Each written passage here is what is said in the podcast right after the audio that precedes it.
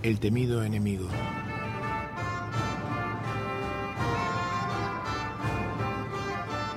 Había una vez, en un reino muy lejano y perdido, un rey al que le gustaba mucho sentirse poderoso.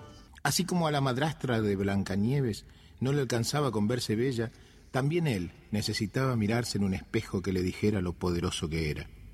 Él no tenía espejos mágicos, pero contaba con un montón de cortesanos y sirvientes a su alrededor a quienes preguntarle si él era el más poderoso del reino. Invariablemente, todos le decían lo mismo. Alteza, eres muy poderoso, pero tú sabes que el mago tiene un poder que nadie posee. Él, él conoce el futuro. Un día, cansado de que la gente le contara lo poderoso y querido que era el mago, el rey urdió un plan. Organizaría una gran fiesta a la cual invitaría al mago, y después de la cena, llamaría al mago al centro del salón, le preguntaría si era cierto que sabía leer el futuro. El invitado tendría dos posibilidades, decir que no, defraudando así la admiración de los demás, o decir que sí, confirmando el motivo de su fama. Entonces le pediría que le dijera la fecha en la que el mago del reino iba a morir. Este daría una respuesta, un día cualquiera, no importaba cuál. En ese mismo momento planeaba el rey sacar su espada y matarlo. Y muy pronto, el día del festejo llegó.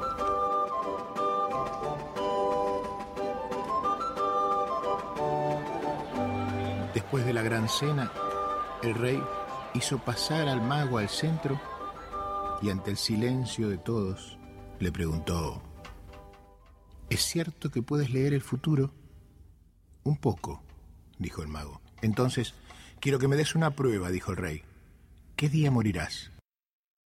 Luego de un tenso silencio, el mago lo miró y dijo, no puedo precisarte la fecha, pero sé que el mago morirá exactamente un día antes que el rey. Durante unos instantes el tiempo se congeló. Un murmullo corrió por entre los invitados. El rey siempre había dicho que no creía en los magos ni en las adivinaciones, pero lo cierto es que no se animó a matar al mago. Alteza, te has puesto pálido. ¿Qué te sucede? preguntó el invitado. Me siento mal, contestó el monarca. Voy a ir a mi cuarto. Te agradezco que hayas venido. El mago era astuto. Había dado la única respuesta que evitaría su muerte. ¿Habría leído su mente? La predicción no podía ser cierta, pero ¿y si lo fuera?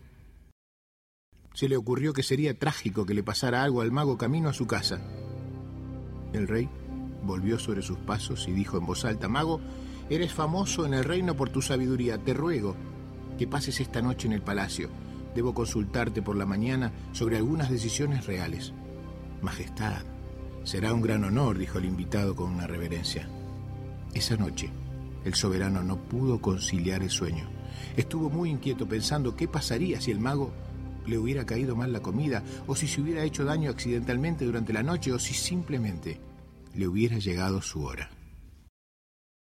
Bien temprano en la mañana, el rey golpeó en las habitaciones de su invitado. Él nunca en su vida había pensado en consultar ninguna de sus decisiones. Pero esta vez, en cuanto el mago lo recibió, hizo la pregunta. Necesitaba una excusa.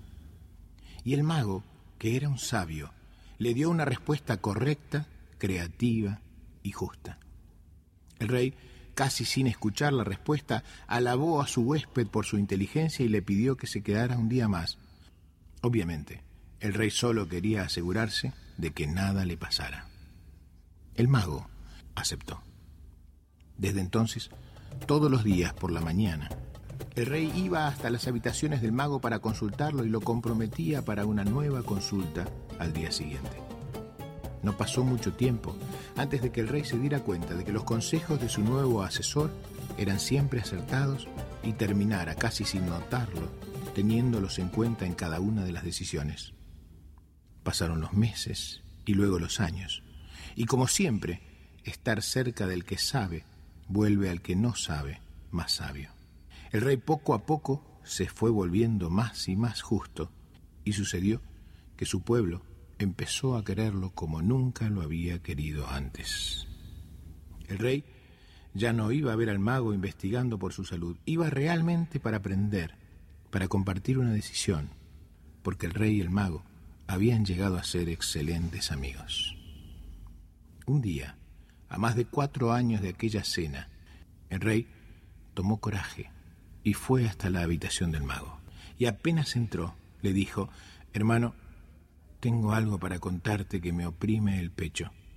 Aquella noche, cuando te invité a cenar y te pregunté sobre tu muerte, yo no quería en realidad saber sobre tu futuro. Planeaba matarte, te odiaba porque todos te amaban. El rey bajó la cabeza. El mago lo miró y le dijo, Has tardado mucho tiempo en poder decirme esto, pero de todas maneras me alegra que lo hayas hecho. Porque esto es lo único que me permitirá decirte que ya lo sabía. Cuando me hiciste la pregunta y bajaste tu mano sobre el puño de tu espada, fue tan clara tu intención que no hacía falta ser adivino para darse cuenta de lo que pensabas hacer. Como justo pago a tu sinceridad, debo decirte que yo también te mentí. Te confieso hoy que inventé esa absurda historia de mi muerte antes de la tuya para darte una lección. El rey y el mago se abrazaron y festejaron brindando por la confianza que cada uno sentía en esta relación que habían sabido construir juntos. Cuenta la leyenda que misteriosamente, esa misma noche, el mago murió durante el sueño. El rey se enteró de la mala noticia a la mañana siguiente y se sintió desolado. No estaba angustiado por la idea de su propia muerte. Estaba triste simplemente por la muerte de su amigo. Cuenta la leyenda. Veinticuatro horas después de la muerte del mago, el rey murió en su lecho mientras dormía.